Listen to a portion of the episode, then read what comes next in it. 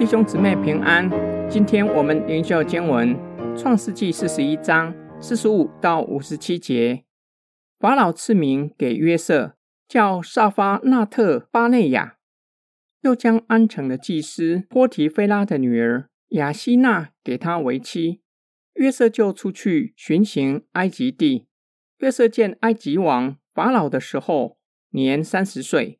他从法老面前出去，遍行埃及全地。七个丰年之内，地的出产极丰极盛。约瑟聚敛埃及地七个丰年一切的粮食，把粮食积存在各城里。各城周围田地的粮食都积存在本城里。约瑟积蓄五谷甚多，如同海边的沙，无法计算，因为谷不可胜数。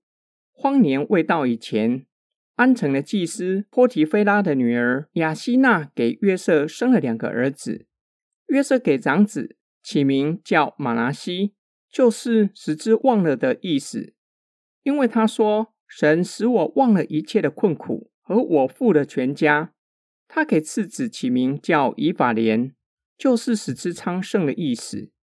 因为他说：“神使我在受苦的地方昌盛。”埃及地的七个丰年一完，七个荒年就来了。正如约瑟所说的，各地都有饥荒，唯独埃及全地有粮食。及至埃及全地有了饥荒，众民向法老哀求粮食。法老对他们说：“你们往约瑟那里去，凡他所说的，你们都要做。”当时饥荒遍满天下。约瑟开了各处的仓，跳粮给埃及人。在埃及地饥荒甚大，各地的人都往埃及去，到约瑟那里抵粮，因为天下的饥荒甚大。法老赐约瑟埃及的名字，又把安城祭司的女儿嫁给他，是埃及最具势力和影响力的祭司。雅西娜为他生下两个儿子，长子。给他起名马拿西，就是使之忘了的意思。因为神让约瑟忘记一切的困苦，约瑟试着将过去的不愉快抛在脑后。次子以法莲，就是使之昌盛的意思。纪念神让他在埃及受苦的地方昌盛，被高举到宰相的地位。埃及全地果真如约瑟所说的，迎来七个丰年。约瑟将粮食囤积在各城，他为法老王积蓄的粮食多到无法胜数。七个丰年之后，也如同约瑟所说的，是七个荒年，各地都有饥荒，唯独埃及全地有粮食。众民向法老哀求粮食，各地的人，包括迦南人在内，都往埃及去。法老要他们到约瑟那里去。照着约瑟所说的去做。那时候，遍地都发生大饥荒。约瑟开粮仓，埃及人和各地的人都到约瑟那里购买粮食。预告约瑟的哥哥们不久也会来到约瑟那里购买粮食。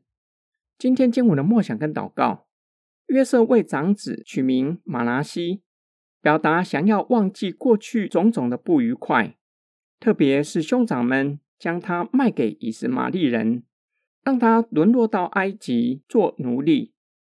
约瑟每一次呼唤长子的名字，会一再的让他想起要因着神的作为，忘记悲惨的经历和岁月。然而，若是可以轻易释怀，为什么还要给长子取名马拿西？每叫一次，就是再次的提醒他要忘记一切的困苦。由此可见。约瑟还没有真正释怀，或是还没有完全释怀，那是需要时间，并且需要双方都愿意。也就是说，伤害他的兄长愿意认罪悔改，约瑟宽恕他们的过犯，兄长们与约瑟和好，才能够走到真正并且完全释怀。我们从神那里领受极大的恩典，神也吩咐我们。要忘记过去种种的困苦和他人的伤害，圣灵也在我们的里面工作，帮助我们真正并且完全的释怀。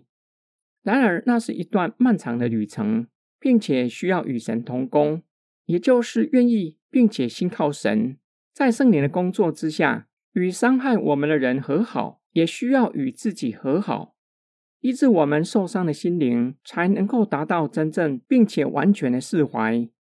这则的叙事劝勉以色列人，以色列十二支派要和好，才能成为生命共同体，以色列家才有未来可言。才能够从困苦走向昌盛。我们是否有很难放下的人事物？我们是否愿意照着神的命令宽恕伤害我们的人？求神赐给我们力量，能够真正且完全的释怀。我们一起来祷告：爱我们的天父上帝，感谢你透过约瑟安慰鼓励我们。我们遭遇各样不容易的人事物。你都知道，并且都与我们同在。你也透过圣灵安慰我们、鼓励我们，并且赐下恩典和力量，叫我们有勇气去面对不容易的人事物，愿意宽恕他人，愿意与他人和自己和好，叫我们真正且完全释怀，并且透过圣灵将我们联络在一起，成为生命共同体。我们奉主耶稣基督的圣名祷告。阿门。